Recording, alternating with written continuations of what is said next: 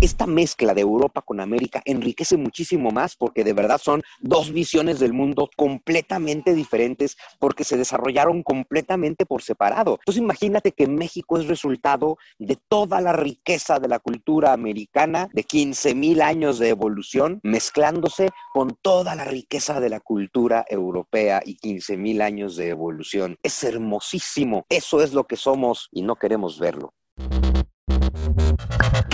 Hola, te doy la bienvenida. Yo soy Maite Valverde de Loyola y esto es Mentores. Cada semana te comparto la vida extraordinaria de héroes cotidianos en un solo podcast. Y estoy segura que encontrarás tu sentido de vida fascinante. Mentores. Hola, ¿qué tal? Te doy la bienvenida a esta nueva entrevista. Mi invitado de hoy es Juan Miguel Zunzunegui. Él es licenciado en Humanidades y Comunicación, especializado en filosofía, es doctor en materialismo histórico y teoría crítica y además estudió música, religiones, geopolítica y en esta fascinante entrevista con él hablamos de diferentes temas como de la narrativa que tenemos los mexicanos sobre el pasado histórico, mitos y verdades de la historia de México. Hablamos también de lo valioso que no sabemos acerca de Hernán Cortés. Hablamos de la espiritualidad, de la fe, sobre todo para ateos. Hablamos del sentido de la vida. Y también hablamos del problema de quedarse solamente en lo intelectual y en lo analítico no como algo que esté mal, porque es fascinante, pero cuál es la limitante que hay en ello. Hablamos de masonería, de ideología y del perdón. Espero que disfrutes esta entrevista y te recuerdo que la compartas con otras personas a las que también pueda servirles. Te recuerdo que estamos en redes sociales Mentores con Maite en Facebook e Instagram. Ahí puedes comentar qué es lo que más te sirve y qué es lo que más te gusta y no olvides taguearnos para saber de ti. Me interesa muchísimo saber de ti y suscríbete al canal de YouTube Mentores con Maite. Y también estamos en iTunes, califícanos con cinco estrellas para que llegue a más personas y estamos en Spotify. Que la disfrutes, que aprendas muchísimo y que te deje con inspiración, con el sentido de tu vida, la espiritualidad y la historia. Bienvenido a Mentores con Maite. Qué gusto. Hola Maite, pues encantado de estar aquí. Ok, pues mira, eh, vamos a empezar, vamos a ver varios temas de historia, básicamente, pero me gustaría empezar preguntándote, ¿cuáles son los tres puntos más valiosos que has aprendido de la historia? Que los tres puntos más valiosos que he aprendido de la historia, pues uno, que vivimos tristemente encadenados a ella. Es decir, eh, la historia es una cosa muy bonita, fascinante y vale mucho la pena. Es muy importante saber historia, pero creo que la usamos mucho para quedarnos atados al pasado y justo es la razón para la que, o sea, según yo estudiamos historia para superar el pasado. Y tristemente en general este, nos clavamos en la historia para quedarnos ahí, para quedarnos perdidos en el pasado en lugar de lograr superarlo.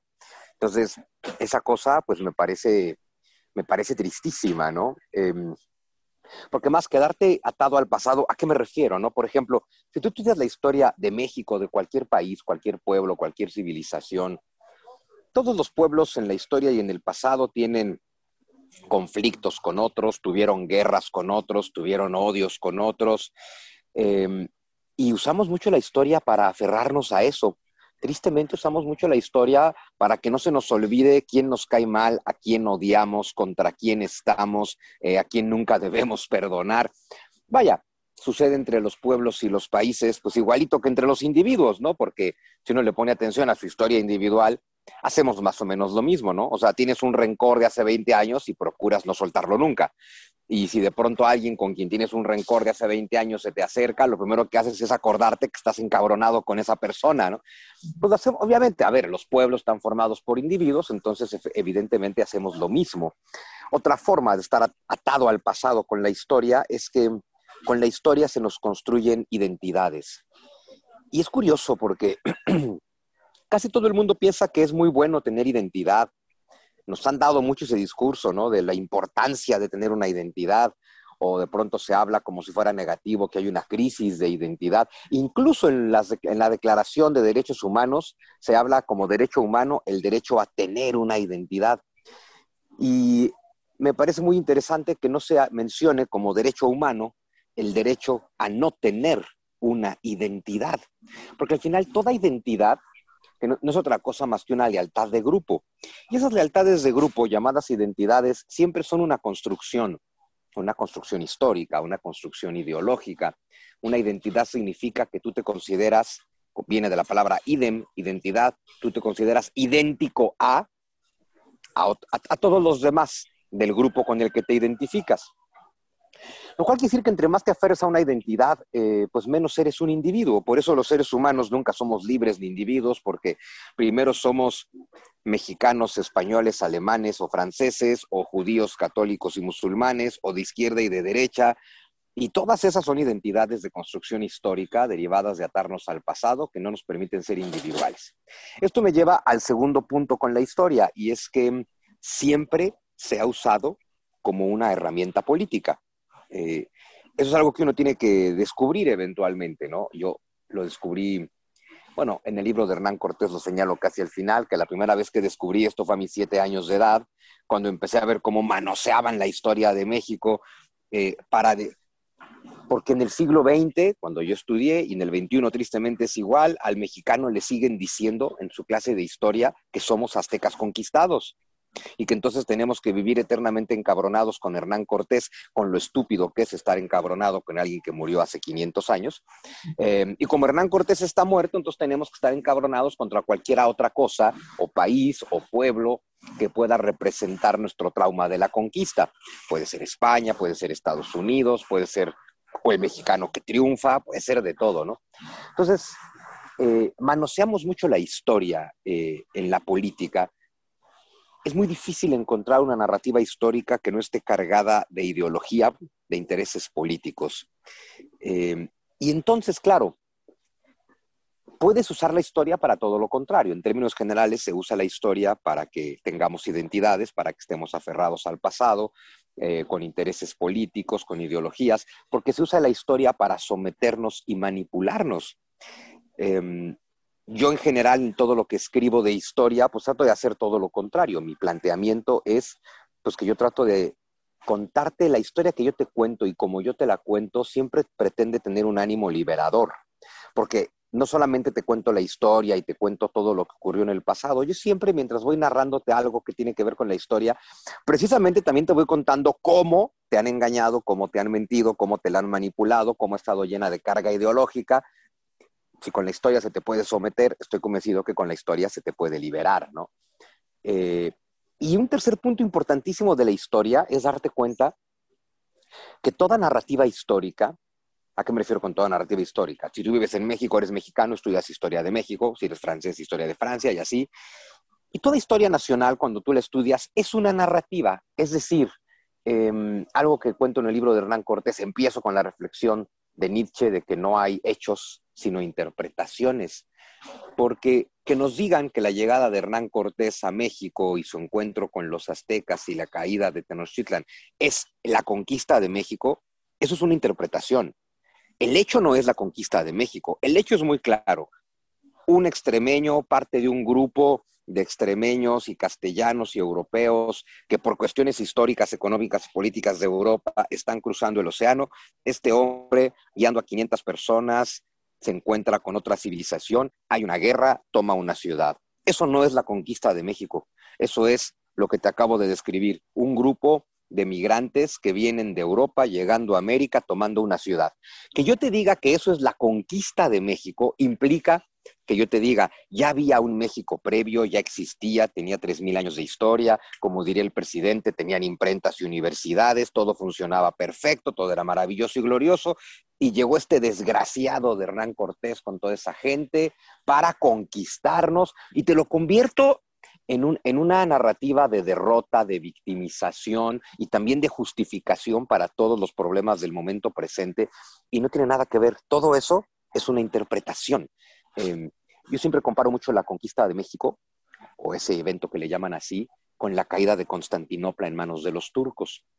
Eh, por ejemplo, Es decir, los turcos, un grupo de personas grupos migrantes que vienen del Asia Central, después de migrar durante siglos, eventualmente tomaron el Imperio Romano de Oriente, tomaron Constantinopla, la convirtieron en la capital del Imperio Turco y de ahí surgió el Imperio Turco durante 500 años, que hoy se llama Turquía. Sería estúpido que a los turcos de hoy les enseñaran a sentir rabia y enojo contra Mehmet el Conquistador, el turco que tomó Constantinopla. Es como si a los turcos les dijeran, los pinches turcos nos conquistaron lo cual sería absurdo. El turco sabe, pues no, a ver, no, los turcos no nos conquistaron, nosotros somos los turcos que llegamos y tomamos la ciudad. En México pasó más o menos lo mismo. Dado que somos un país de 120 millones de hispanohablantes, no sé cómo nos las ingeniamos para ser hispanohablantes y pensar que somos aztecas conquistados por los españoles, en lugar de asumir que somos el resultado de que los españoles hayan llegado y que se mezclaran con los indios de acá, por supuesto, ¿no? Entonces, al final es eso, son interpretaciones. Y con estas narrativas, donde yo te doy interpretaciones, piensa en la historia de México. Yo te digo, sin que tú tengas que pensar ni tomar decisiones, yo te digo quién es el bueno, quién es el malo, quién es el feo, quién es el héroe, quién es el villano, a quién debes odiar, a quién debes admirar.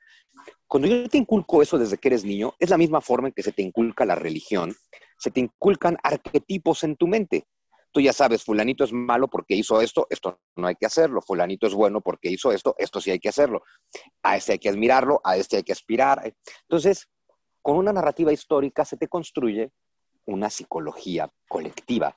Y la psicología colectiva es una de las mayores prisiones de los pueblos, así como tu propia narrativa individual es tu principal prisión individual. Entonces, la historia se puede usar para liberarte en lo político y se puede usar para liberarte en lo psicológico. Solo hay que contar una historia sin discursos ideológicos. Ok, me gusta. Oye, em, ¿tú qué crees que los mexicanos deberíamos de, aprender? O sea, ¿cuál es nuestro siguiente nivel de desarrollo como mexicanos? Por mm, ejemplo, está esto que no nos gusta el éxito de los otros, ¿no? Los cangrejos que bajamos a los demás, o, este, o, el, o todo el resentimiento o la sumisión también, que eso lleva rencor, ¿no?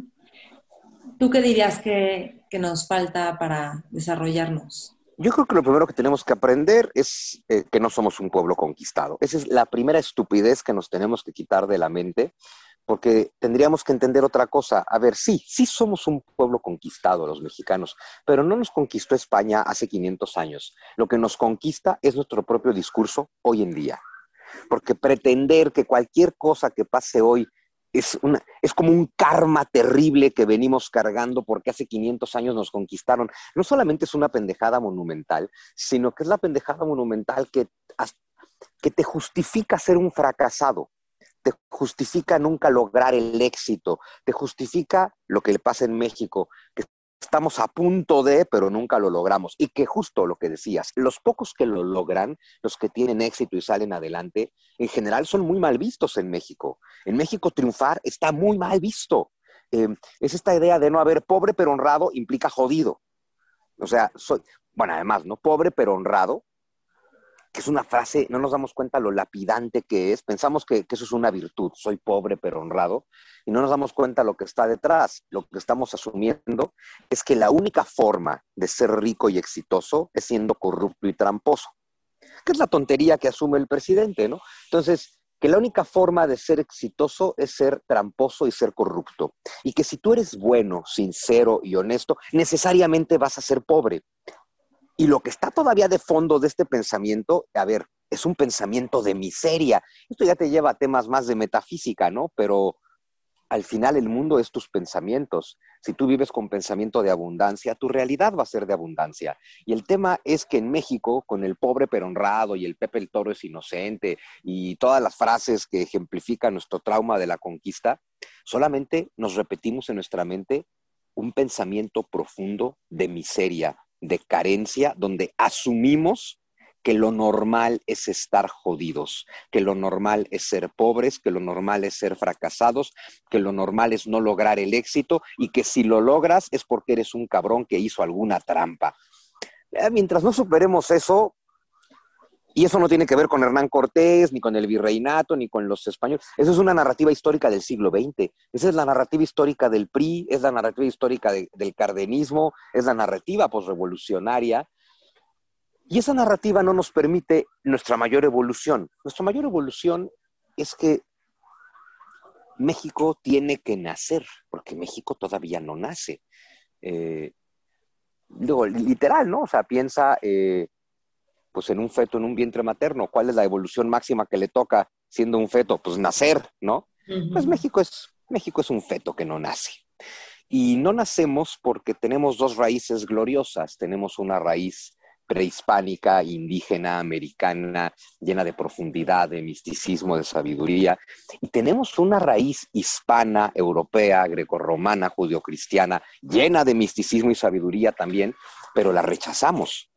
Este discurso de nuestra historia en la que nos enseñan en español que nos conquistaron los españoles y nos enseñan en español a repudiar a los españoles y decimos en español que no tenemos nada que ver con España y le mentamos la madre al español, es la narrativa que no nos permite aceptar lo que somos. El mexicano es un ente que se odia a sí mismo porque no acepta sus raíces. Porque por un lado, parece que amamos la raíz indígena y odiamos la raíz hispana. Eso ya es gravísimo, porque en lugar de poder nacer como el hermoso mestizo que somos, pues estamos en un eterno conflicto. Pero es todavía peor cuando te das cuenta que tampoco amamos la raíz india, la despreciamos profundamente. Eh, yo he dicho en varias ocasiones que al mexicano le encanta el indio muerto, no el indio vivo. Es decir, cuando llega un turista, es curioso, odiamos a los extranjeros y les tenemos pánico, pero cuando llegan, los atendemos como si fueran reyes y los llevamos a pasear y los llevamos a ver nuestro país. Entonces sí, nos encanta llevar a la gente a Chichen Itzá, a Teotihuacán, a Tajín, a Montalbán, es decir, a que vean lo que nos dejaron los indios muertos. Es como decir, ay, mira, estoy orgulloso de mi pasado indígena. No, hombre, mírame, tengo Teotihuacán. Ajá. ¿Y cómo están los indios de hoy? Ah, no, pues los indios de hoy están jodidísimos, pobres y en la miseria. No llevamos a nadie a conocer el estado en el que viven los indios de hoy. No nos gustan los indios de hoy, nos gustan los indios del pasado. Eh, nos gusta nuestra cultura indígena del pasado. Entonces, despreciamos nuestra hispanidad en español, nos peleamos contra nosotros mismos en español, pero la raíz india en realidad tampoco la abrazamos y tampoco la amamos.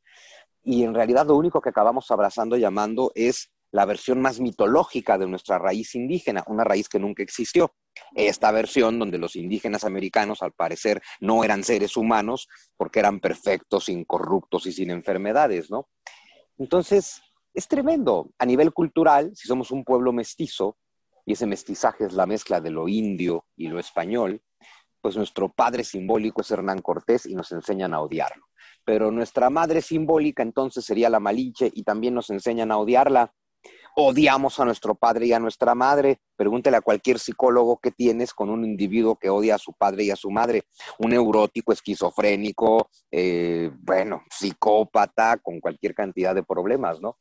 Y entonces, como odiamos a nuestro padre y a nuestra madre, hicimos un mecanismo psicológico de defensa muy curioso. Esto lo explica muy bien Octavio Paz, ¿no? En el laberinto de la soledad, porque claro, Cortés es el desgraciado conquistador, entonces Malinche es la chingada a la que se chingó Cortés, como dice Octavio Paz, entonces los mexicanos somos los hijos de la chingada, y entonces nos inventamos una madre impoluta para que sea nuestra madre adoptiva. Nuestra madre adoptiva es la Virgencita de Guadalupe, con el detalle de que también la trajo Hernán Cortés. Entonces, vivimos en una contradicción tremenda. La evolución que necesitamos es abrazar el hermoso mestizaje que somos. Pero ¿en qué momento empezó este de ser los agachados, los de abajo? Este, Octavio Paz, de hecho, ahí en el laberinto de la soledad, cuando alguien toca la puerta de la casa y abres, dices, no hay nadie. Y eres tú, si estás tú. O la persona, si trabaja alguien de servicio, dice, no hay nadie. Y esa persona es una persona, ¿no? Pero ¿en qué momento y por qué empieza esto? Uf, pues mira, yo creo que tiene muchos principios, ¿no? Uno muy, muy remoto, pues claro, si ubicas cómo es la sociedad virreinal, pues esa sí era una sociedad de discriminación, donde una minoría de, de hispanos fueran nacidos en España o criollos nacidos acá, discriminaban al mestizo y al indio. Y eso existió durante 300 años de virreinato. No hay que olvidar que llevamos más tiempo de ser virreinato que de ser México y esas raíces siguen ahí, ¿no? Eh, el verdadero problema se extiende cuando viene la independencia, la de verdad, la que sí se logra, la de 1821 con Iturbide, que es terrible porque la independencia de México la hacen los españoles, es decir, los descendientes de los conquistadores, puro criollo, y además el movimiento de Iturbide, puro criollo, aristócrata, de clase alta, hacen un movimiento de independencia. Y el México libre en el que estos criollos pensaban a ver, no estaban tratando de independizarse de España para que los indios fueran libres. Estaban tratando de, independizarse de España para poder seguir sometiendo a los indios cuando en España salió una constitución que decía que los indios eran iguales a los españoles. Y entonces los, los criollos de acá dijeron, no, no, pues, igual al indio jamás en la vida. Nuestra independencia tiene un origen recalcitrantemente conservador. Y el México que surgió, entonces es un México que tienen las mismas estructuras sociales del virreinato, donde muy poquitos someten a todos. Esto, esta situación solo puede generar rencor social.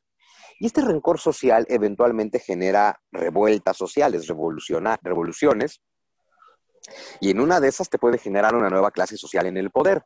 Y eso es lo que ocurre cuando a mediados del siglo XIX toma el poder eh, Benito Juárez y su grupo.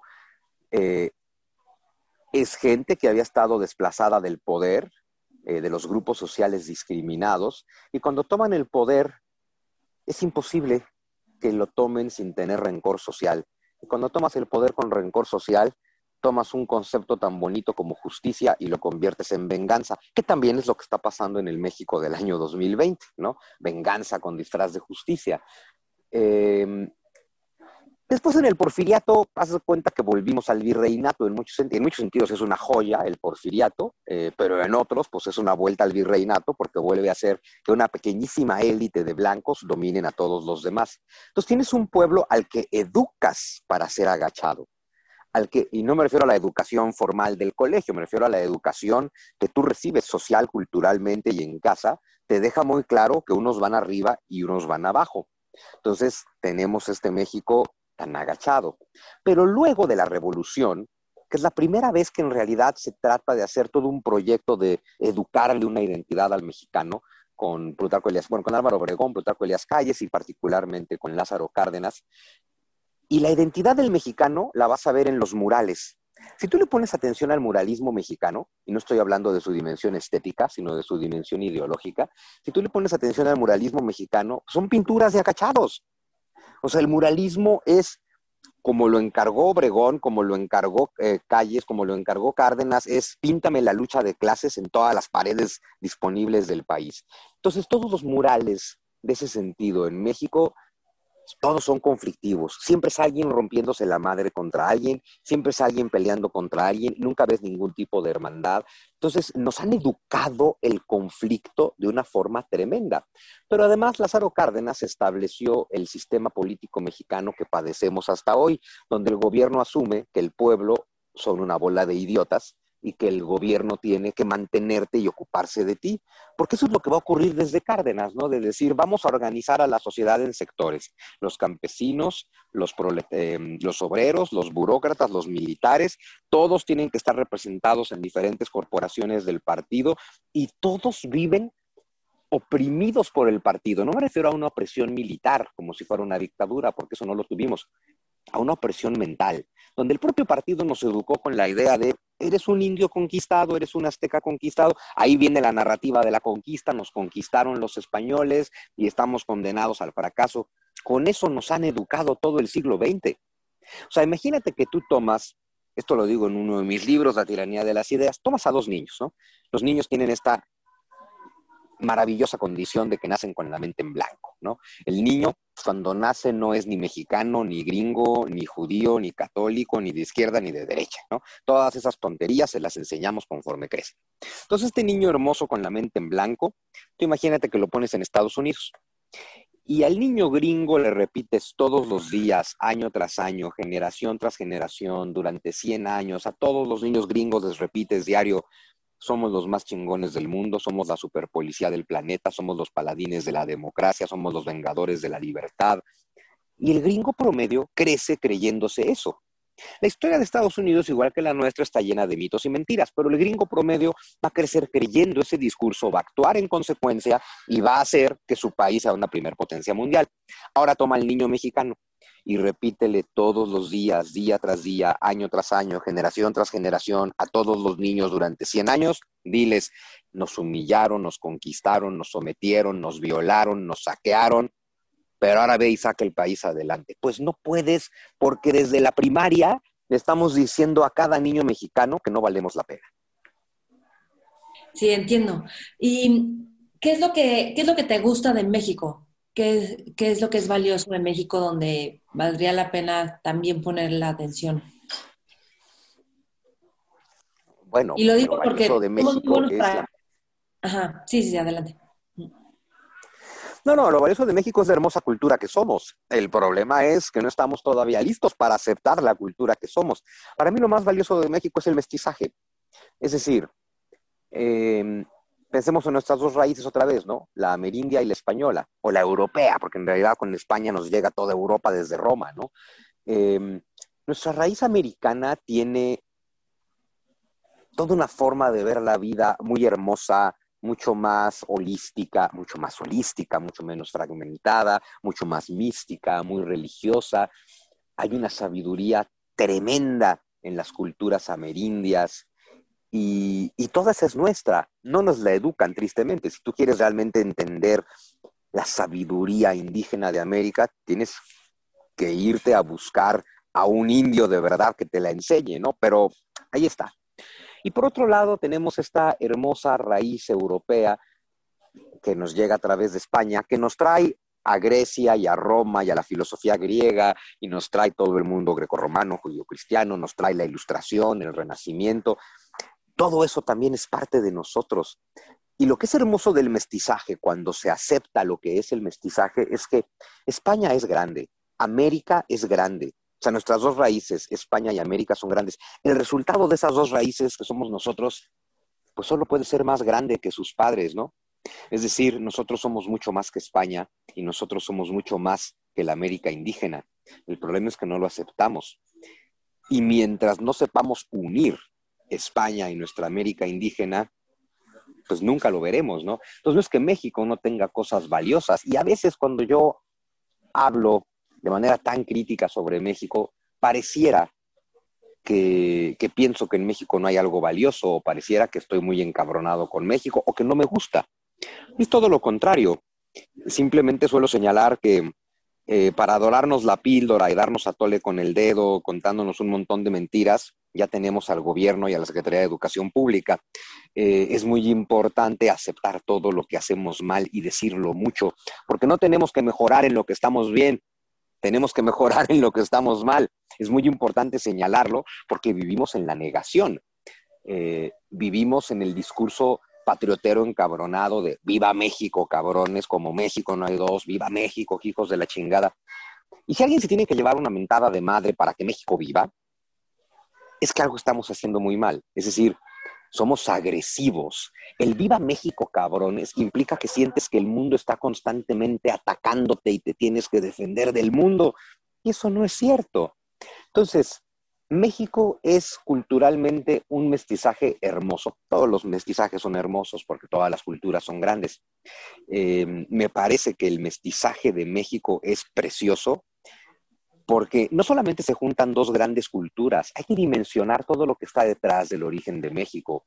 Estamos hablando, imagínate esto, Maite, el ser humano se dispersó por el planeta hace 150 mil años, más o menos, ¿no? Cuando empezamos a recorrer el mundo y establecernos en todos lados, cuando todavía éramos nómadas, en fin. Eh, y hace más o menos, cuando el planeta estaba congelado todavía, estábamos en la era de hielo y era, era distinto el mapa, ¿no? Con esa era de hielo y un mapa distinto y los océanos más bajos y mucha más tierra firme expuesta, es que algunos hombres cruzaron al continente americano hace unos 20.000 años y poblaron América. Luego acabó la edad de hielo, hace unos 15.000 años, los hielos retrocedieron, los mares subieron y toda la humanidad, todos los descendientes de los seres humanos que cruzaron a América quedaron aislados del resto del planeta.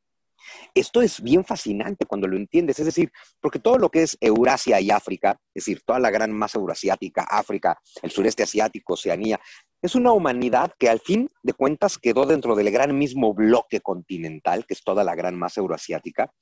Y si tú ves la historia de las culturas humanas, pues desde los Pirineos, desde la península ibérica hasta China, siempre hubo flujo de seres humanos, encuentro de culturas, choque de imperios, que hizo que todas las culturas del mundo antiguo tuvieran relación unas con otras, crecieran de esa manera y así.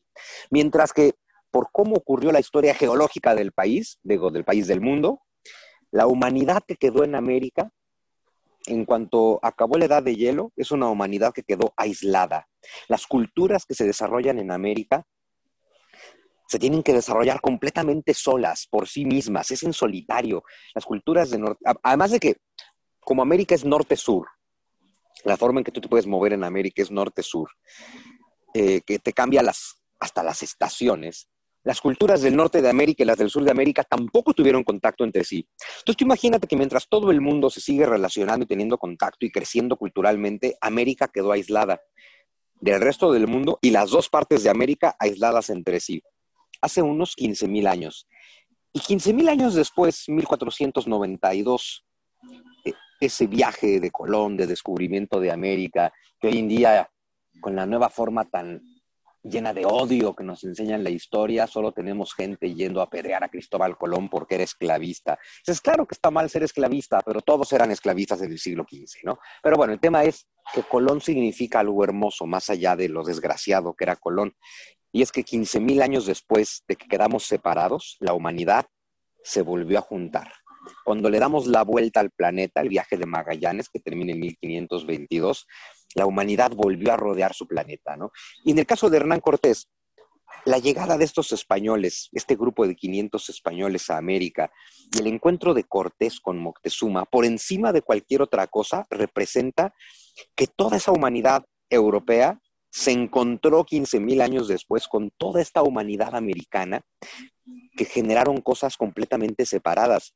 Entonces, si la mezcla de culturas en Eurasia enriquece, esta mezcla de Europa con América enriquece muchísimo más porque de verdad son dos visiones del mundo completamente diferentes porque se desarrollaron completamente por separado. Entonces imagínate que México es resultado de toda la riqueza de la cultura americana de 15.000 años de evolución mezclándose con toda la riqueza de la cultura europea y 15.000 años de evolución.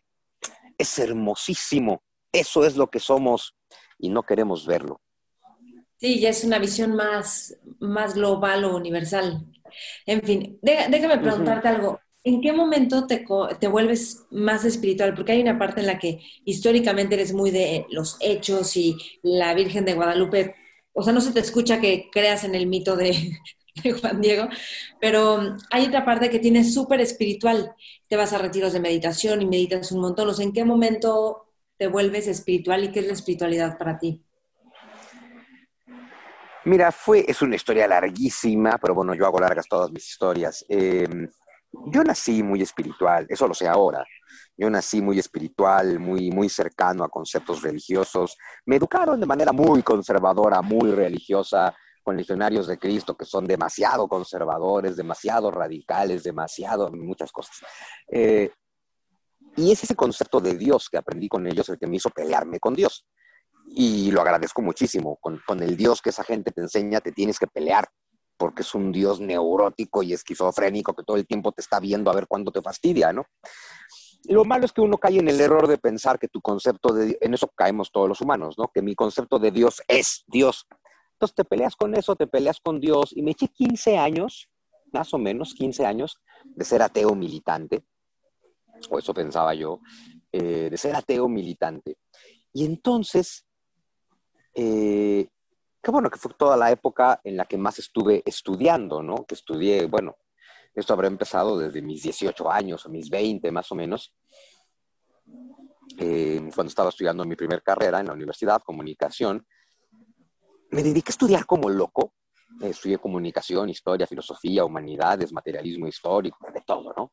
Em, y pues me dediqué a construirme a mí mismo, un, me construí un yo, un ego basado en en ser intelectual, ¿no? En la idea de yo soy intelectual, soy inteligente, soy lógico, soy racional.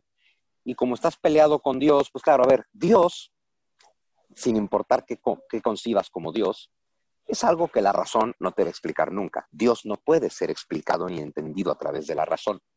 El problema de todos los ateos, lo sé ahora, es que tu, tu negación de Dios es racional. Y entonces te convences racionalmente de que Dios no existe, o más bien, te convences racionalmente, racionalmente te das cuenta de que es imposible explicar a Dios, porque racionalmente no se puede. Y entonces caes en la arrogancia de decir, si yo no lo entiendo, no existe. A ver, es una arrogancia individualista a su máxima expresión. Como yo no lo entiendo, es una patraña que no existe, ¿no? Em, además, a eso agrégale que yo, por ejemplo, desde niño, desde niño literal, desde la primaria, siempre fui muy retraído, muy introvertido, muy callado, no me llevaba bien con nadie, siempre estaba de mal humor, porque era muy raro, porque desde entonces tenía intereses que pues, no congeniaban con nadie de mi edad. ¿Qué, te interesaba? Eh, más problemas familiares.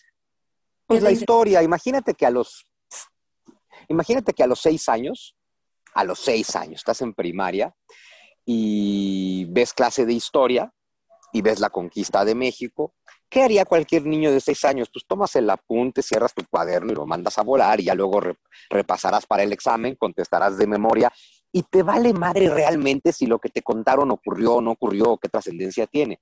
Y yo a mis seis, siete años llegaba a mi casa muy descontento de cómo nos habían enseñado las cosas en la escuela y entonces mientras los demás niños de seis, siete años iban a andar en bicicleta o a jugar fútbol, yo llegaba a mi casa a abrir la enciclopedia y entonces, claro, mis mejores amigos llevaban muertos cientos de años. Yo llegaba a casa a abrir la enciclopedia y me ponía a estudiar y a leer. A ver, yo leía libros de budismo a los 10 años, pues ¿con quién te vas a llevar? Pues con nadie, ¿no? O sea, no, hay forma alguna. Pero con gente eh, más grande, ¿no? En general, ¿no? Con gente más grande, ¿no? Sí, bueno, claro. Me llevaba con la gente de la edad de mis papás o más, ¿no? Que llegas a la reunión familiar y estás tú con la mesa de, los sesentones. Una parte de ti, si tienes 10 años y estás con los sesentones y te sientas a gusto, una parte de ti se siente muy bien porque te ayuda a decirte soy más chingón que los niños de mi edad. Y otra parte de ti está muy insatisfecha porque necesitas compañeros de tu edad, pero resulta que la gente de tu edad te aburre muchísimo. Total que yo crecí con una autoestima deplorable. Y como todo ser humano, pues el ser humano está en un proceso de tratar de sanarse. Ah, dices autoestima deplorable, pero para ti estabas, o sea, había una parte en la que tú decías, pero yo era inteligente, pero yo sabía, pero todo esto, que eso es lo, luego lo que pensamos, como que saber muchísimo es que vas muy bien, ¿no? Hacer todo súper racional significa, o tener éxito en las cosas, vamos bien, y no necesariamente. Bueno, es que, a ver, la cultura occidental en la que vivimos es un culto a la razón y a la lógica. Entonces, claro, a ver, yo tengo un pensamiento lógico y racional maravilloso y eso a la gente de nuestro lado del mundo le gusta mucho, se aprecia mucho. Es fácil tratar de reconstruir tu autoestima con base en eso. Eh, o la memoria. Si algo, si algo me alaban a mí hasta el día de hoy, siempre me dicen, qué bárbaro, qué, qué bruto, qué buena memoria tienes. Y es curioso porque sí tengo una memoria fuera de serie, pero mi memoria no es un mérito. Yo nunca hice nada por tener buena memoria. Mi memoria es un don. La tengo desde que me acuerdo, ¿no? Era yo muy raro. En resumen, era yo muy raro. Y vives en una contradicción. Una parte de ti se siente, soy muy chingón porque creo que soy muy inteligente, pero otra parte de ti se siente sola y abandonada. y luego problemas con papá y mamá como todo el mundo. Y entonces yo construí mi autoestima con base en la intelectualidad. Cuando me di cuenta que era muy inteligente, muy lógico, muy racional, con una gran memoria, y que el público en general, ¿no? la gente en general, aprecia esas cualidades, eh, esas características, pues me dediqué a desarrollarlas. Entonces, claro, me hice un monstruo de razonamiento. Eh, y así me eché toda mi etapa TEA razonando, razonando, razonando, la razón es una cosa maravillosa, la lógica es una cosa maravillosa, pero no te explica muchas cosas. Y por supuesto, mi mundo emocional era terrible. La inteligencia emocional no tiene nada que ver con la inteligencia intelectual, ¿no? A los 35 años, hace 10 años, pues, tuve un infarto cerebral. Me desplomé eh, a la mitad de una farmacia, me desmayé tres horas, eh, bueno, perdí el conocimiento tres horas, en fin, me fue muy mal. Luego resultó que tenía un infarto, que tenía además del infarto, me hicieron estudios y descubrieron que tenía un tumor en el cerebro. Y... Derivado de eso, em, empecé a meditar. Me acerqué a la meditación por eso. Em, pero, pero, no tanto por el tumor, sino por el infarto. Ajá, por el infarto. Pero en ese momento que te da el, infarto y te dicen tienes un tumor, ¿qué es lo que pasa por tu cabeza? Que, porque es un punto de inflexión mm. de alguna forma en tu vida. Sí, pues, es el punto de inflexión. Eh, lo del tumor nunca me lo tomé muy en serio. Son de estos muy chiquitos que me dijeron, mira, hay que monitorearlo. Si no crece, pues se queda ahí porque es muy difícil de sacar y parece que no está creciendo. Dije, bueno, me preocupó mucho más lo del infarto. Eh, para alguien que es lógico y racional, que te pegue la vida en el cerebro es como una mentada de madre, ¿no? O sea, pégame en otro lugar, pero no en el cerebro, es con lo que yo me construí. Y supongo que le viste todo trabajaba mucho. supongo que le viste todo un sentido. Claro, a ver. Me tardé en dárselo, pero sí, al final entendí, a ver, la vida te da el madrazo donde lo necesitas y yo lo que tenía que detener era la cabeza. Entonces, ¡pam! madrazo a la cabeza. Estuve tres meses prácticamente inútil sin poder pensar ni moverme y luego me movía despacio y fue terrible. Y asumí que el infarto, porque nadie me pudo explicar, nadie te puede explicar en realidad por qué te da un infarto cerebral, em, yo asumí que tenía que ver con esa neurosis, traté de tranquilizarme y busqué la meditación. Como yo soy muy lógico, muy racional, y cuando me pasó eso, seguía en mi etapa atea y en la negación de cualquier cosa divina, busqué la meditación con budistas, porque al final en el budismo la joya es que no tienes que creer en Dios, ni tienes que creer ningún dogma el budismo bien enseñado es muy lógico, muy lógico. O sea, no tienes que creer nada que no te cuadre racionalmente, ¿no? Y así, con ese método que no, te, que no se lucha, que no se mete contra tu razón, te vas metiendo en la parte emocional. Y el budismo y la meditación, y es cuando entré a yoga también y demás, me ayudó para serenarme mucho. Y en esa serenidad, en esa nueva serenidad, eh, y con la meditación y una mente más dispuesta a abrirse, pues fui redescubriendo toda esa hermosa dimensión espiritual, pues que yo abandoné desde la niñez, ¿no? Desde los 15 años. Y poco a poco la fui redescubriendo y me encantó y me fui clavando cada vez más y pues, me quedé en el mundo del yoga, la meditación. Eh, como sigo siendo muy intelectual, pues me clavé todavía más en estudiar religiones. Yo ya había estudiado una maestría en religiones, entonces, bueno, y pues nada, eh, la meditación en mí hizo un cambio maravilloso. Eh, cuando yo estaba en mi etapa completamente atea y racional, no solamente era eso, porque ser ateo y ser racional no está mal. El problema es la arrogancia de asumir, ah, tú crees en Dios, tú eres idiota. ¿No? Ah, tú tienes dogmas religiosos, pues tú eres estúpido, ¿no? O sea, tú crees en esas cosas porque no tienes mente que te dé para pensar en algo más. Y afortunadamente, empecé por quitarme esa arrogancia, ¿no? Llegar al punto, bueno, a ver, claro, cuando entendí, y me tardé mucho en entenderlo, tuvo que pasar un infarto cerebral, que lo más importante y probablemente lo único importante en la vida es ser feliz y estar en paz.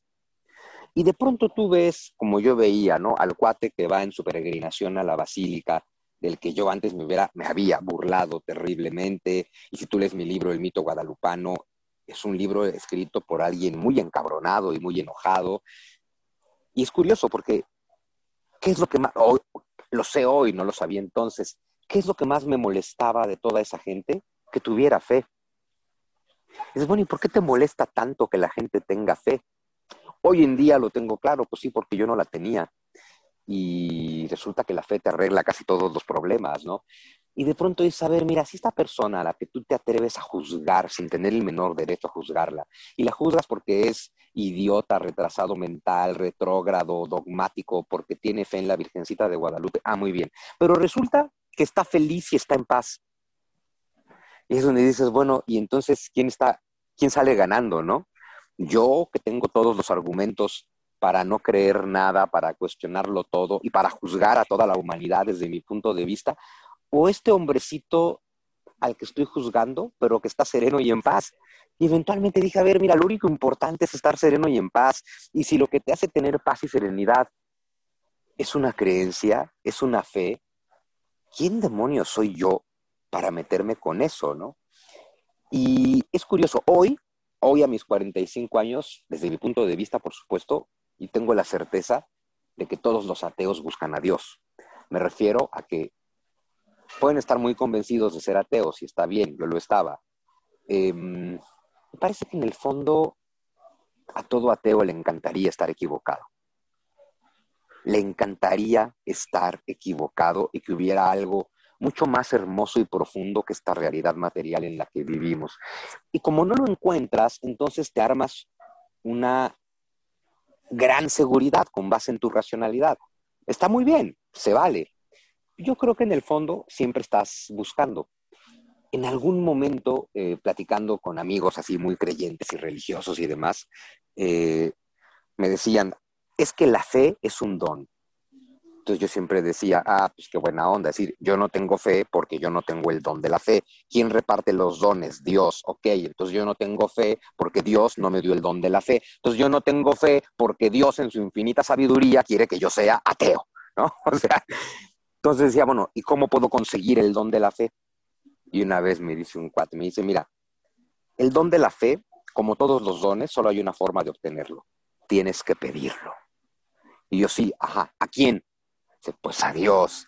Y yo, sí, bueno, no manches, o sea, ¿cómo? A ver, el, mi tema es que no creo en Dios, me parece una pataraña y me estás diciendo que es porque no tengo el don de la fe, pero que puedo tener el don de la fe si se lo pido a Dios, pero yo no creo en Dios, ¿cómo demonios le voy a pedir el don de la fe?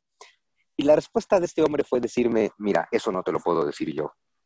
Eso, ese problema que acabas de señalar, es tu problema y tú tienes que ver cómo lo resuelves. Pero si tú pides el don de la fe, lo tendrás. Y no estoy muy seguro lo que pasó, pero me lo dieron. ¿Hace o sea, pero ¿cuántos años pues tenías cuando fue esta conversación? ¿Cuándo fue qué? Ah, esas conversaciones, pues, ese tipo de conversaciones que eran muchas, no fue una, muchas iguales, pues en mis veintes principalmente. Ah, cuando estaba yo en mi etapa de... Ajá. Sí, o sea, entre mis 20 y mis 35 es mi etapa de ateo militante. Yo digo que yo era ateo tipo testigo de Jehová. No así como el testigo de Jehová va tocando de puerta en puerta, cree, cree. Bueno, yo era ateo testigo de Jehová, es no creas, no creas, no creas, ¿no? Y bueno, con los 35 y el infarto y, y la meditación a la que entré por eso, pues pude cambiar mucho, muchos puntos de vista. Y pues hoy estoy más tranquilo, más en paz y más feliz. ¿Y, y qué es la fe para ti? La fe es tener una certeza. En algo, en lo que tú quieras. Pero es una certeza y lo bonito es que es una certeza incuestionable. Porque el problema, a ver, hay quien te puede decir, la razón también te lleva a certezas. Es verdad. El problema de cualquier certeza a la que llegues por la razón es que tienes que entender cómo funciona el pensamiento humano. Hegel lo explicó muy bien, tesis, antítesis, síntesis. Es decir, toda conclusión a la que tú llegues a través de la razón es solamente una certeza temporal, porque toda conclusión a la que llegues a través de la razón puede ser negada por la misma razón. Y entonces sigues en un tren infinito de cuestionamiento que, a ver, para hacer ciencia es una joya, para hacer ciencia ese es el método. Para buscar a Dios ese no es el método, porque conclusión a la que llegues podrá ser negada. La fe es una certeza, es, a ver, mira, esto es así, Demuéstramelo, no puedo. Compruébamelo, no puedo. Lo tendrás que no puedo. te dijo tu amigo. Claro, es no puedo, no lo necesito, no me interesa, yo esto lo sé.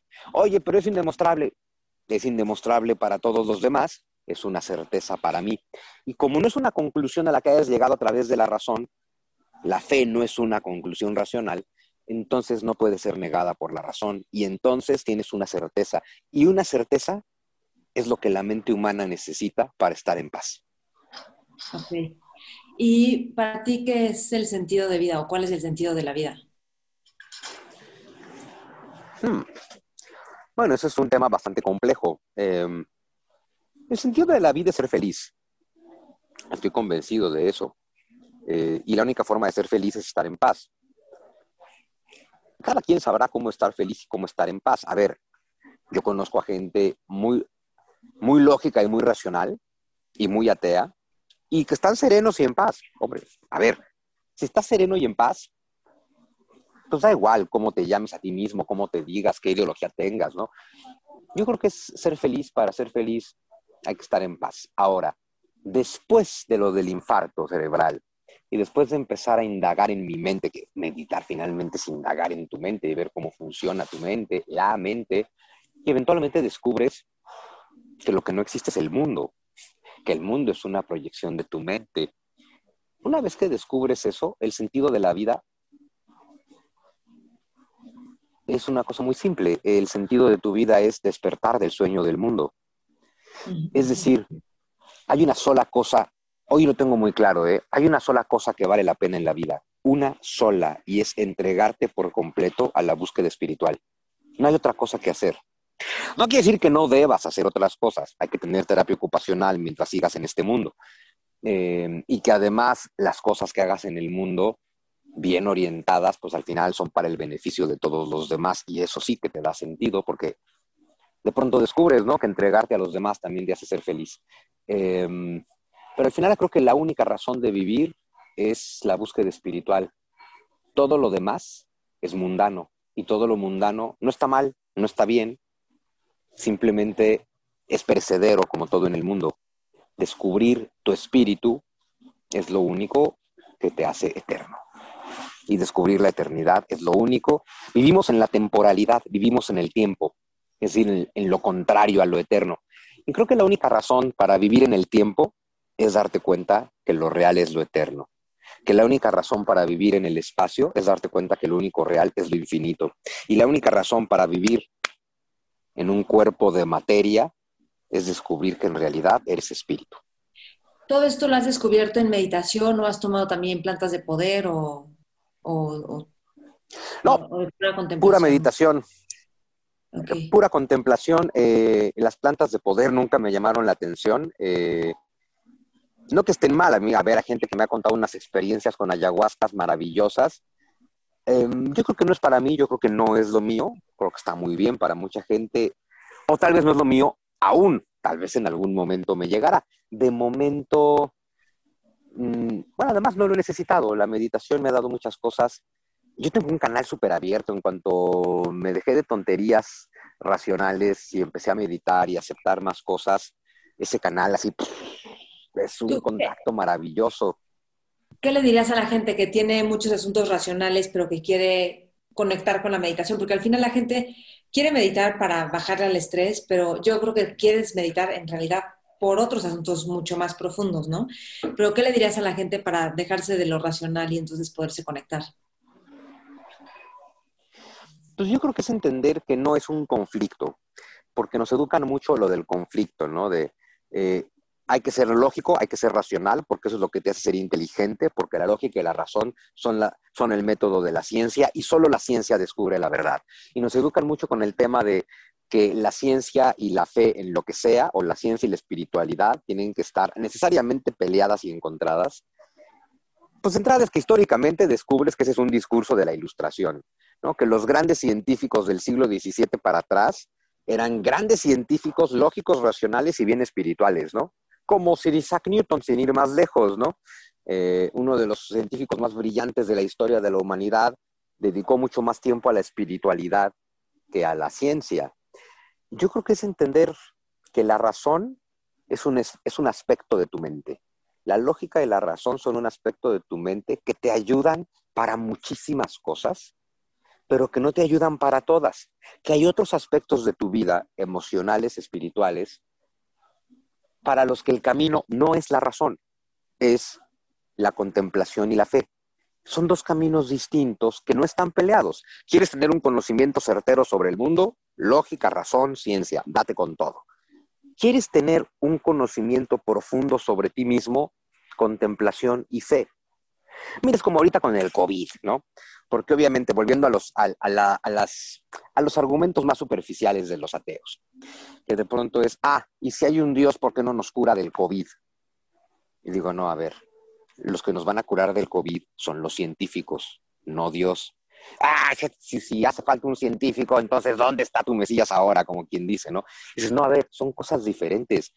La chamba de a lo que tú llames Dios, la chamba del espíritu, no es curarte del COVID ni que no haya una epidemia. Esa es chamba de los científicos. Para eso tenemos la razón, la lógica y la capacidad de hacer ciencia y los científicos nos van a curar del COVID y nos van a sacar de este problema. ¿Para qué sirve Dios entonces o la espiritualidad? Para que mientras este problema esté aquí, no lo padezcas. La chamba de Dios no es que no te dé COVID, la chamba de Dios es que no lo padezcas. Es decir, la chamba de tu fe, tu fe no es para que no te dé COVID o no haya una epidemia. La fe es para que sin importar lo que pase, no sufras. Es entender que son caminos bien distintos y que no hay que renunciar a uno para entrar al otro. Solo hay que saber callar uno cuando estás usando otro. Si estás desarrollando la vacuna contra el COVID, neta, deja la contemplación y la fe porque necesitamos toda tu lógica y toda tu razón. Estás buscando tu sentido de la vida, deja tu razón y tu lógica y usa la contemplación y la fe. Decirle a la gente que se dé la oportunidad. Eh, que la razón por la que no nos damos la oportunidad es por constructos terribles que nos han hecho. Eh, a mí me pasó mucho al principio, yo que me construí toda mi autoestima, todo mi yo con base en la razón, la inteligencia, la intelectualidad. De pronto dices, o sea, ¿cómo? Pero, es decir, si tengo fe, lo, que yo criticaba en otros, de pronto es, o sea, pero ¿cómo? O sea, si yo tengo fe, soy idiota. Pero si yo soy inteligentísimo, yo soy brillante, yo soy racional, si yo tengo fe, soy idiota. Después eventualmente entendí, no, si yo tengo fe, no soy idiota, sería más idiota no, no darme la oportunidad de tener más de un camino. Eh, y entonces pasas al que dirán, ¿no? Que es, bueno, está bien, yo sé que no soy un idiota si tengo fe, pero, pero todos los demás que me admiran por ser inteligente y racional, ¿qué van a pensar de que ahora sea tan entregado a la espiritualidad? Eventualmente también te vale madre, ¿no? Eventualmente dices, bueno, pues lo que piensen esas personas no tiene por qué importarme si estoy encontrando un camino a la felicidad, ¿no? Entonces, es darte la oportunidad, es no comprarte la idea de que hay un conflicto entre tu parte lógica y tu parte contemplativa. Son dos partes distintas que hay que usarlas para cosas distintas. Y que si te das la oportunidad de acallar tu razón de vez en cuando para contemplar, vas a encontrar una serenidad que no habías encontrado nunca antes. Y que si no te cuadra el concepto Dios, ni siquiera tienes que relacionar esa serenidad si tú llegas a este estado de paz y serenidad, no tienes que... Dios es un concepto humano también. Eh, es decir, el concepto Dios es un constructo. Lo importante es que tengas serenidad y paz. Si tú eres muy lógico, muy racional y estás muy comprometido con tu discurso ateo, puedes meditar igual. Ahora le pusieron mindfulness para que no te haga ruido. ¿no? La meditación budista ahora se llama mindfulness. Entonces, bueno, entrale al mindfulness, que es totalmente racional, y vas a encontrar la misma serenidad y la misma paz y no se la tienes que endilgar a Dios. Lo importante es que la disfrutes.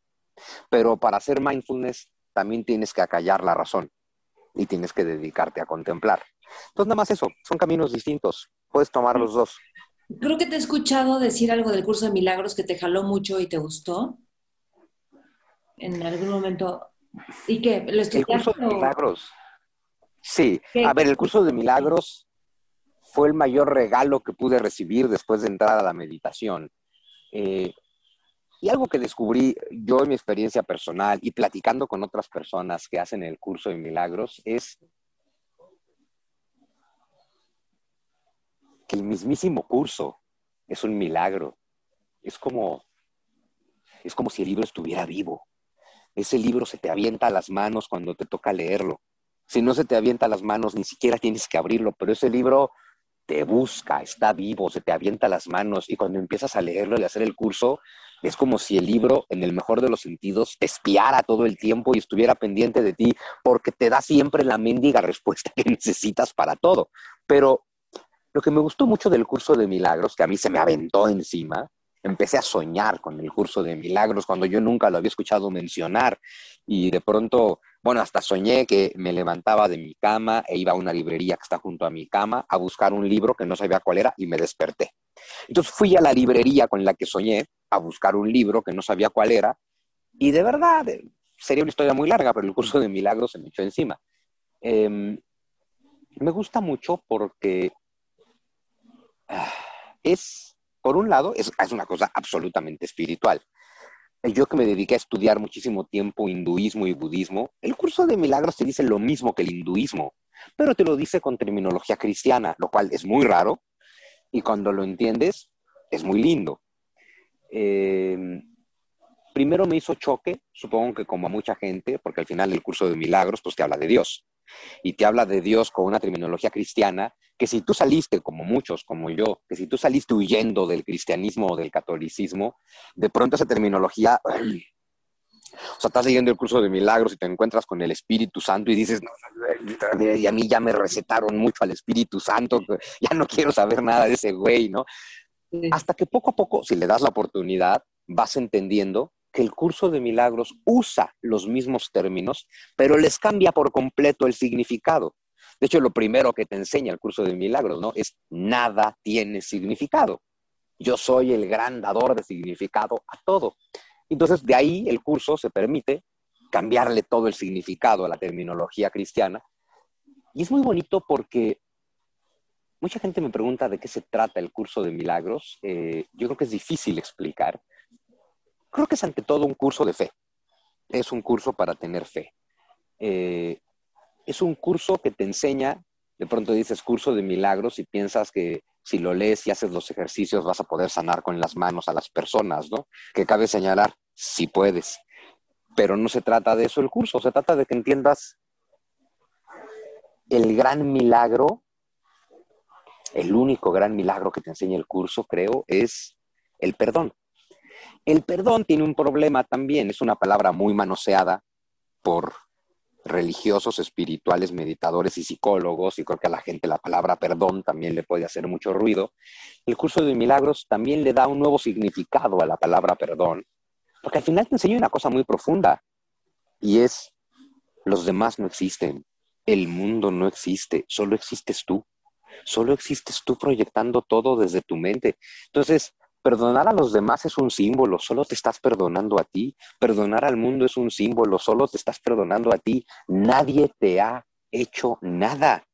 Jamás, nunca nadie te ha hecho nada. El único problema que tienes es contigo. Y dices, bueno, ¿y por qué tendría un problema conmigo? esa es la parte más profunda y tal vez más difícil de entender del curso. Dice, bueno, tienes un solo problema contigo y es que no te perdonas o te castigas mucho por haberte permitido tener una idea absurda. Y esa idea absurda es que tú te separaste de Dios. Al final el curso te dice, tú nunca te separaste de Dios. El mundo te hace pensar que sí, pero no. Pero lo más bonito del, bueno, lo más bonito, lo más útil del curso de milagros para mí, y creo que por eso se me echó encima, es 100% racional. Es una maravilla porque te habla de, te habla de Dios, te habla de Jesús, te habla, bueno, te lo dicta Jesús según la tradición del curso, te habla de Dios, te habla del Espíritu, te habla de cosas súper religiosas, místicas, espirituales. No trae un solo dogma. Todo te lo va explicando con una racionalidad, claro, te va haciendo ampliar tu racionalidad. Y para uno como yo, para cualquiera que sea muy racional, si tú eres muy racional y al mismo tiempo tienes una inquietud espiritual, el curso de milagros es perfecto. No te pide renunciar a nada, no te pide aceptar nada. Yo entiendo que lo tienes que, o sea, tienes que tomar el curso con alguien, o tú recomiendas que la gente lo compre y ya lo, y lo vaya consultando, o, que sí lo estudie con alguien. Está diseñado, está diseñado para ser autodidacta. El libro está completamente hecho para, claro, lo que es que el libro tiene, tiene muchas partes, pero tiene dos muy importantes lo que se llama el libro de texto, que son como 700 páginas de metafísica densa, abstracta y profunda. Es difícil de leer, porque además de ser metafísica, abstracta y profunda, es muy racional y todo enredado con terminología cristiana para hablarte de cosas que parecen hinduismo. El texto es muy complejo. La parte del texto es en la que mucha gente sí entra. Hay mucha gente facilitando el curso, hay mucha gente. Entonces, la parte del texto si no estudiaste filosofía, tal vez no se te dé. Y ahí es donde vale la pena estudiarlo con alguien más. Pero en el propio libro te dicen, además del texto, tienes al final el libro de ejercicios. El libro de ejercicios son 365 meditaciones, una por día, que tiene un solo objetivo y es lograr una transformación mental en ti. Y es llevarte de vivir en un mundo al que ves con miedo a llevarte a un mundo al que ves con absoluto amor, compasión y perdón las lecciones, las 365 lecciones logran eso. Todas son muy sencillas, se hace una por día, no hay que leerlas por adelantado, se hace una por día, son, son 365 meditaciones. Ahí viene perfectamente claro cómo hacerlas. Al final del curso creo que te deja muy claro que si bien el texto es importante, porque es todo el bagaje intelectual que necesitas, al final lo que tú necesitas es transformar tu mente y la transformación mental viene en las lecciones. Entonces, no, yo creo que cualquiera lo puede comprar. sí tienes que tener gusto por la lectura y por la intelectualidad. Creo que es un libro denso, pero cualquiera lo puede leer, cualquiera lo puede entender y yo siempre le recomiendo a la gente que no se espere. Mucha gente dice, ay, primero tengo que terminar el texto para luego hacer los ejercicios. No, porque entonces no los vas a hacer nunca, porque tal vez nunca acabes el texto. Es, haz los ejercicios. Lo que va a transformar tu mente son los ejercicios. Son meditaciones. Entonces es una meditación al día por todo un año. Y claro, y eso hay que repetirlo el resto de tu vida. Oye, y también es muy espiritual tu libro El Evangelio según Luzbel. Ahí hay como también muchas lecciones de lo que realmente es la espiritualidad y el amor y todo esto, ¿no? Lo digo para, para que le echen un ojo quienes nos están escuchando. ¿O qué dirías tú? ¿Cómo le llamas? Fábula mística, ¿no? Es absoluta. Una fábula mística. Eh, bueno, es una fábula porque aunque el libro es de historia y te cuento toda la historia de la humanidad con detalles, es una fábula porque el que te la cuenta es Luzbel, ¿no? Esa es la parte de fábula, ¿no? Que empieza en el fin del mundo con la última pareja humana sobreviviente a la guerra del fin de los tiempos y un Luzbel que te lleva a un viaje por toda la historia humana, incluyendo ciencia y religión, para que entendamos en qué nos equivocamos, ¿no? Y la parte más bonita y más mística de ese libro es que, a ver, te cuento toda la historia desde el Big Bang hasta las guerras mundiales y el único mensaje es, nunca aprendimos a amar. Es todo lo que teníamos que hacer, aprender a amar. Es un libro muy bonito. Eh, para mí ese libro es una bendición, literal es una bendición porque, pues hoy en día lo único que te puedo decir y asumir, y también ya llega al punto en el que no me importa si me lo creen, es que ese libro fue dictado Sí, tú lo dices. Lo, tenía, lo escribí en 14 días. Sí. O sea, a mí me dictaron un libro, yo nada más me hice a un lado y me dejé ser.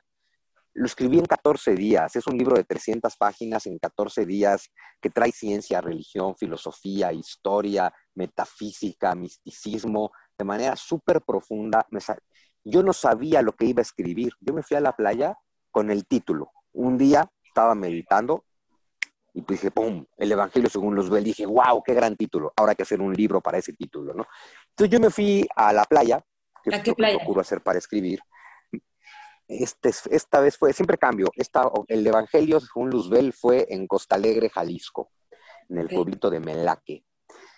Y pues nada, abrí la computadora, puse el título, el Evangelio según Luzbel, y me quedé callado y pensando porque dije, no tengo ni la más remota idea de qué cosa voy a escribir.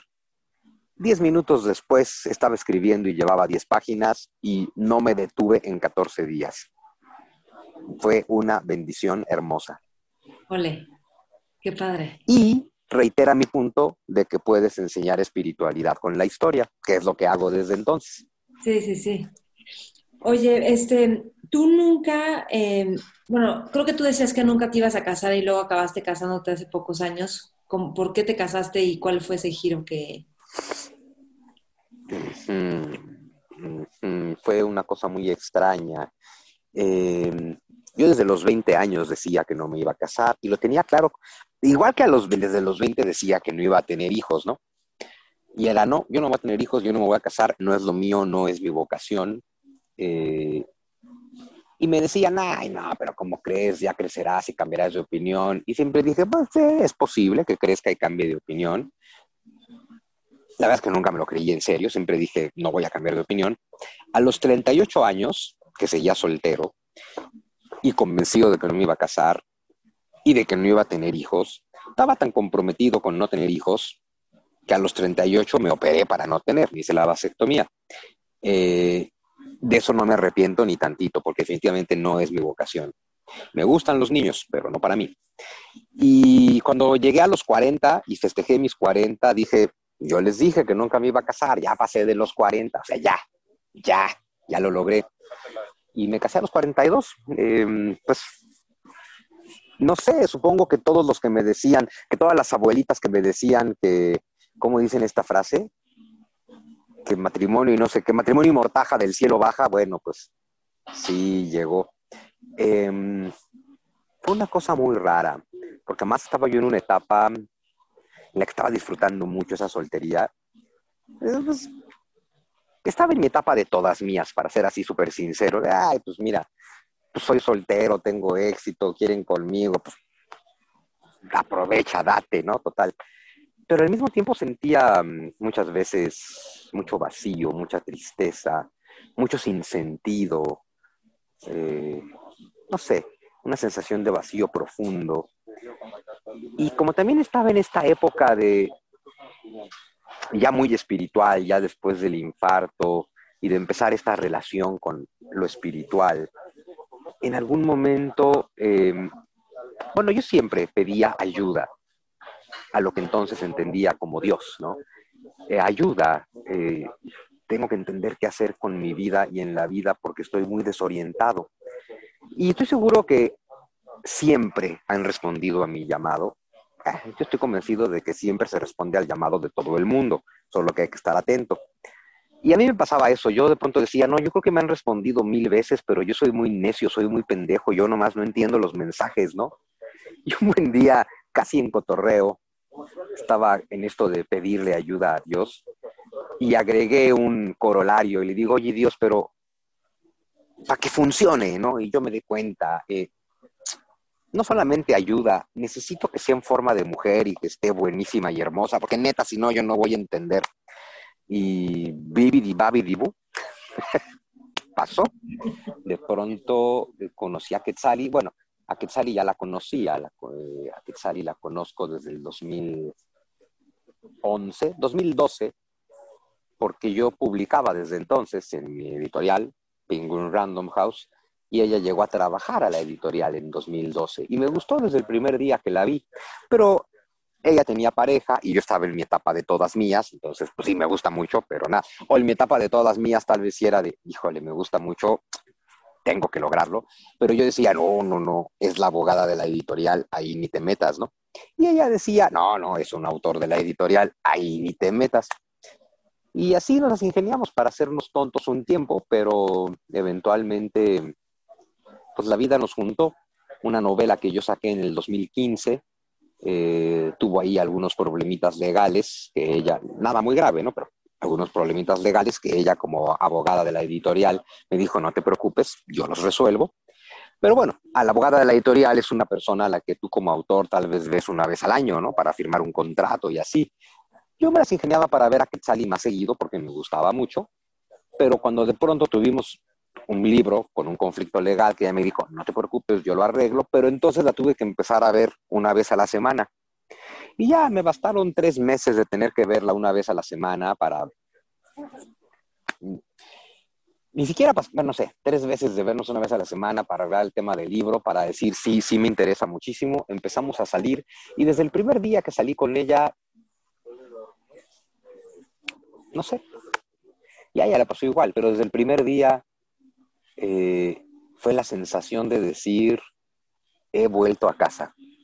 Esa hermosa sensación de decir, he vuelto a casa, estoy en absoluta paz. Y es curioso porque empezamos a salir a mediados del 2016 y pues para diciembre ya le había dicho, pues vente a vivir conmigo y llevaba una semana viviendo en la casa cuando le dije, vamos a casarnos. Me dice, en enero, ¿no? Le vamos a casar, me dice, órale, va. Y le digo, bueno, va, pero ya, en junio. Y pum, si no llevábamos ni un año saliendo cuando ya estábamos casados. Eh, fue muy raro, pero pues las cosas son perfectas en la vida. Ok. Oye, una cosa más, ¿a qué hora lees? ¿A qué hora leo? Pues procuro hacerme espacio. A ver, yo siempre, siempre, siempre voy cargando por lo menos dos libros conmigo. Entonces, em, bueno, hasta antes del COVID, ahora con el COVID, ¿a qué hora leo? Pues a cada rato, ¿no? Este, he leído más que nunca. Antes del COVID, digamos, en la vida que llamábamos normal, pues siempre llevaba libros conmigo y entre una actividad y otra, entre una clase y otra, eh, siempre me sentaba en un café y a leer. O sea, leo todos los días a ratitos.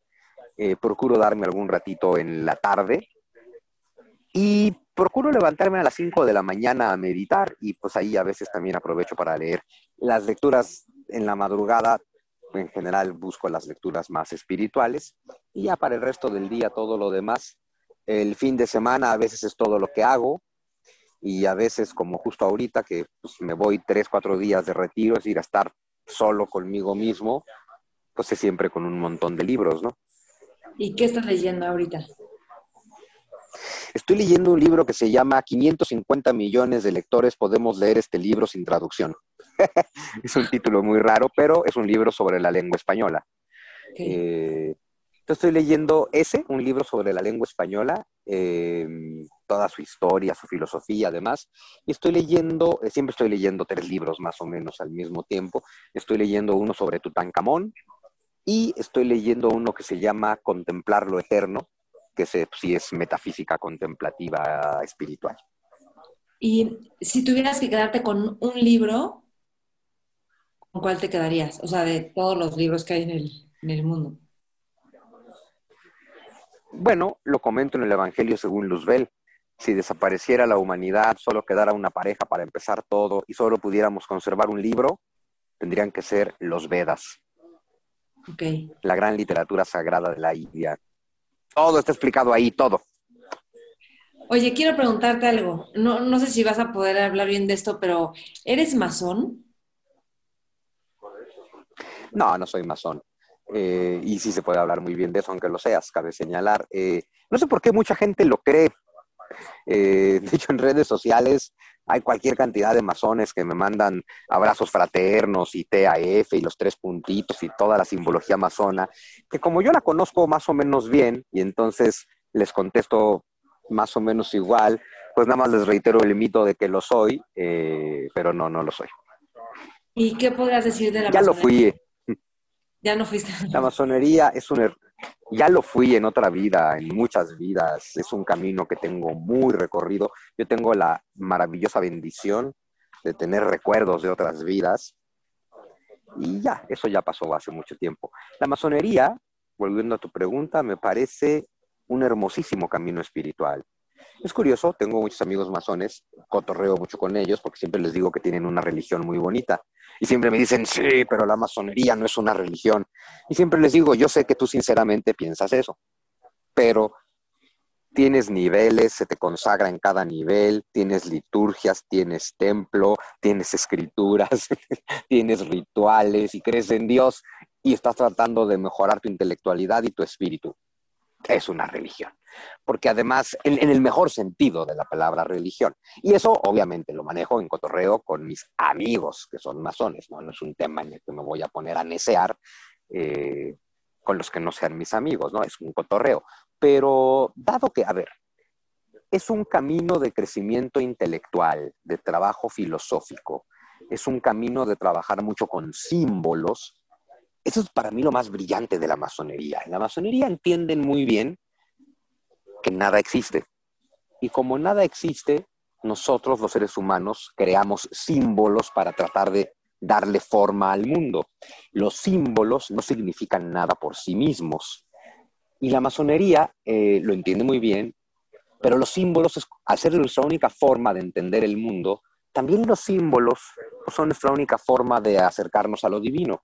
Entonces, en la masonería me parece que además de ser, a ver, eh, como se denominan ellos mismos, ¿no? Una sociedad filantrópica, filosófica, este, discreta, no secreta, discreta.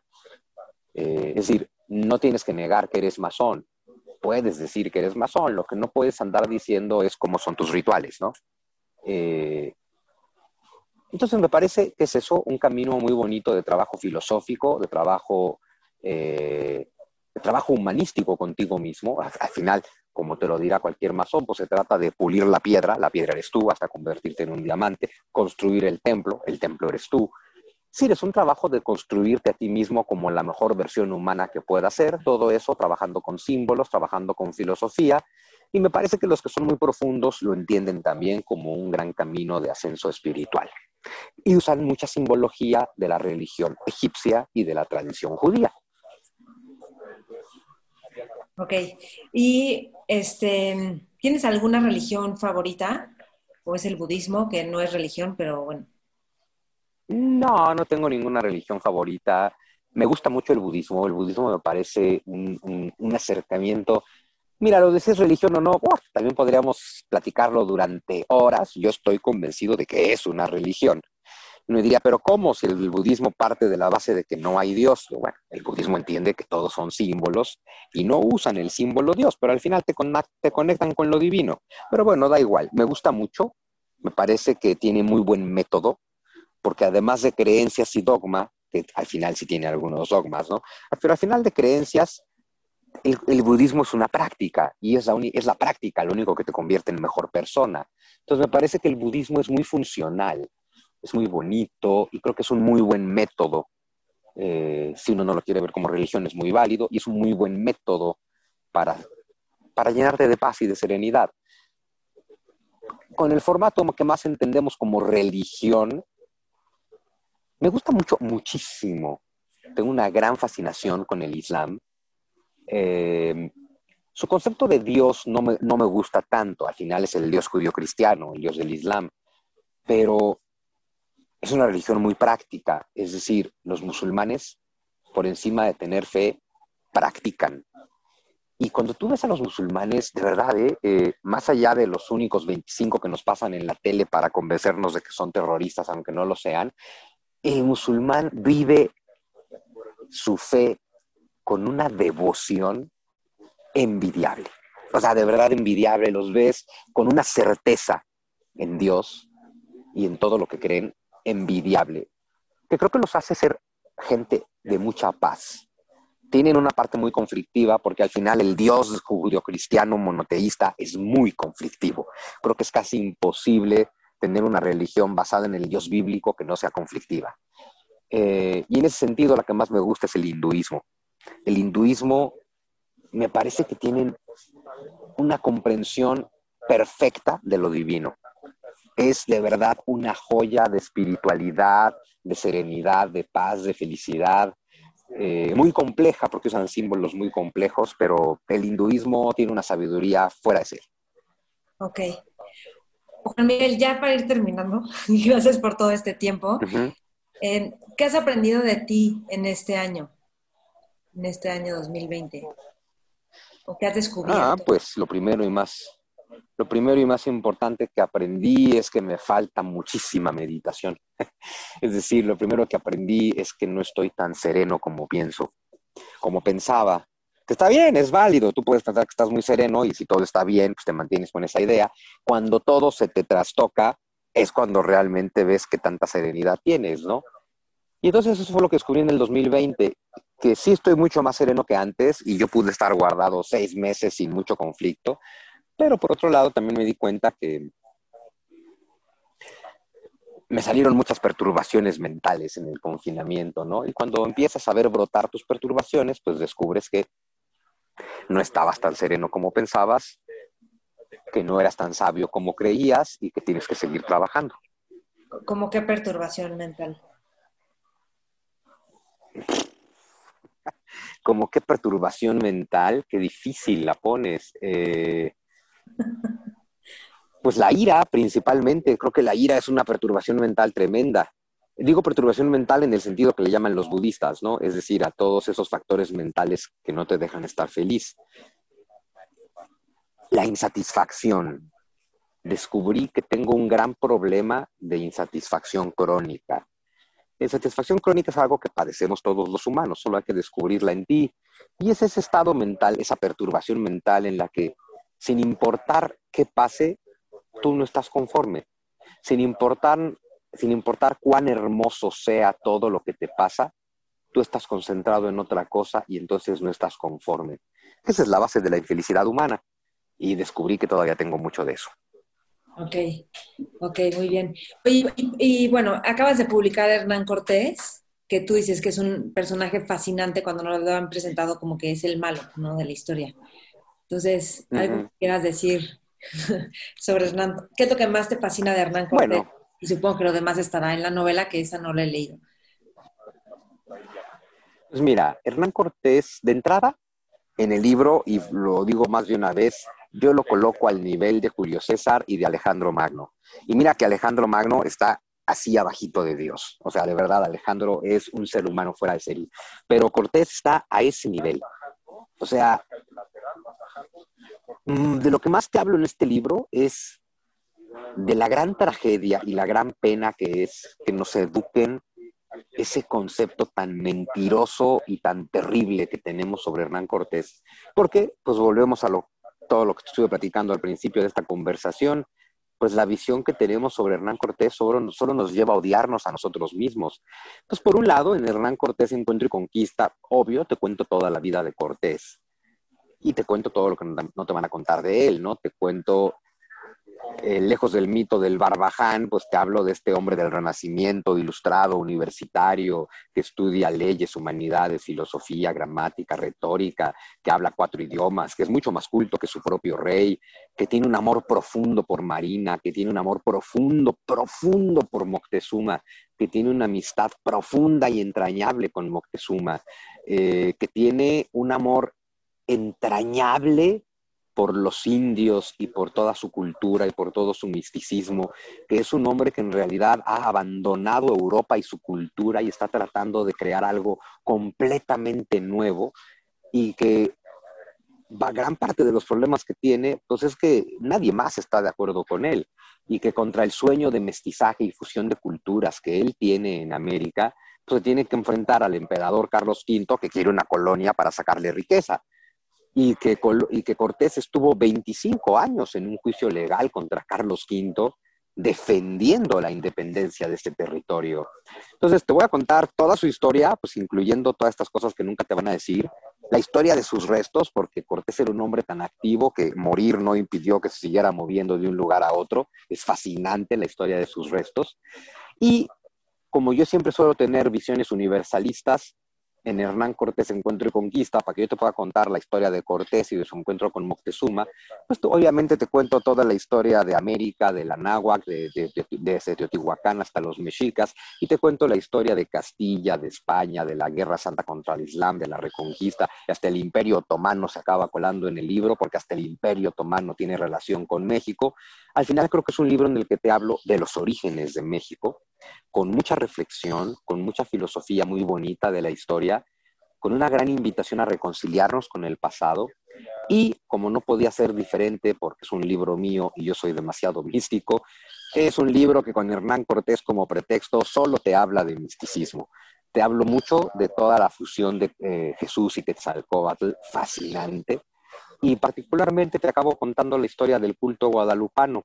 Si alguien leyó mi libro del 2010, El mito guadalupano, y lee mi Hernán Cortés, sí se van a dar cuenta de la transformación, porque en el mito guadalupano, pues es este conflicto contra el guadalupanismo, tildándolo de cosa estúpida, y en Hernán Cortés Encuentro y Conquista es una versión mística hermosa del culto guadalupano. Entonces, este, pues van a encontrar de todo, eh, una visión muy linda y una reconciliación con nosotros mismos. Ok, muy bien. Y para terminar, si estuvieras en una mesa con jóvenes líderes, visionarios, emprendedores, ¿qué es lo que, qué, qué les aconsejarías tú si fueras un mentor para ellos?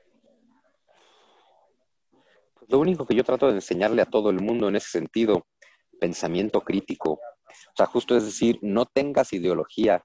En el momento en que tú tienes una ideología, ya no eres una persona, eres un personaje, una máscara, una botarga.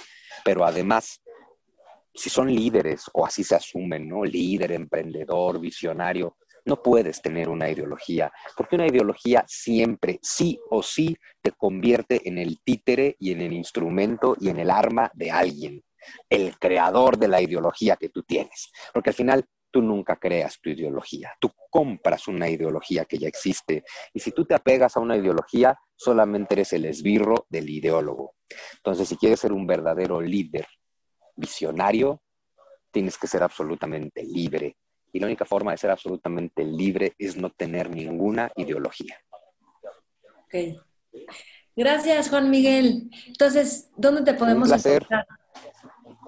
Bueno, pues mis redes sociales, soy JM Sunsu en todos lados, me encuentran en Instagram y en Twitter, JM Sunsu, en Facebook también, eh, y pues en correo también, en jmsunsu.gmail, o sea, soy JM Sunsu en todos lados. Mi canal de YouTube, Juan Miguel Sunsunegui, pues ahí pueden ver mis clases, conferencias, videos y demás. Y pues en todas las librerías también me pueden encontrar. En todas las librerías. Y este, bueno, y ahí tienes un montón de libros. El Evangelio según Luzbel fue en 2016. En 2017 saqué dos libros. Uno se llama eh, nuestro extraño enemigo, hablando de cómo somos enemigos de nosotros mismos. Y otro es una novela, 1917, Traición y Revolución, que es una novela en torno a la Revolución Soviética. Y en 2018 saqué Paz en la Guerra de los Sexos, un libro que toda mujer y hombre enojados tienen que leer para que veas cómo con el feminismo y con el machismo también te manipulan de una manera tremenda. Es un libro muy místico, muy hermoso para encontrar la paz entre lo masculino y lo femenino, paz en la guerra de los sexos.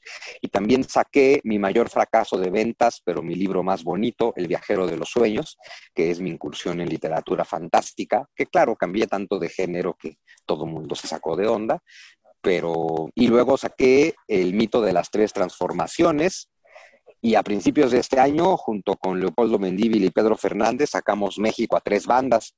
Entonces, este, no, no, libros hay un montón. Sí, bueno, un montón de libros. Y también das cursos y clases, y ahorita estás dando por Zoom y creo que lo posteas en Facebook, ¿verdad? Para si la gente quiere saber. Así es. En Facebook y en Instagram ahí están toda la información de mis cursos, que justo hoy estoy dando uno de religiones y uno de marxismo, cosas completamente contrarias. Genial.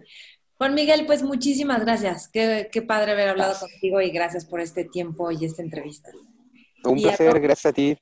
Sí, y a todos los que están viendo o escuchando la entrevista, los invito a compartir, a compartirla con otras personas a quienes pueda servirles. Y estamos en Mentores con Maite, YouTube, Facebook, Instagram, y estamos en iTunes, Spotify. Ahí los espero y me encantará saber qué es lo que más te gusta y qué es lo que más te sirve de esta entrevista. Mentores.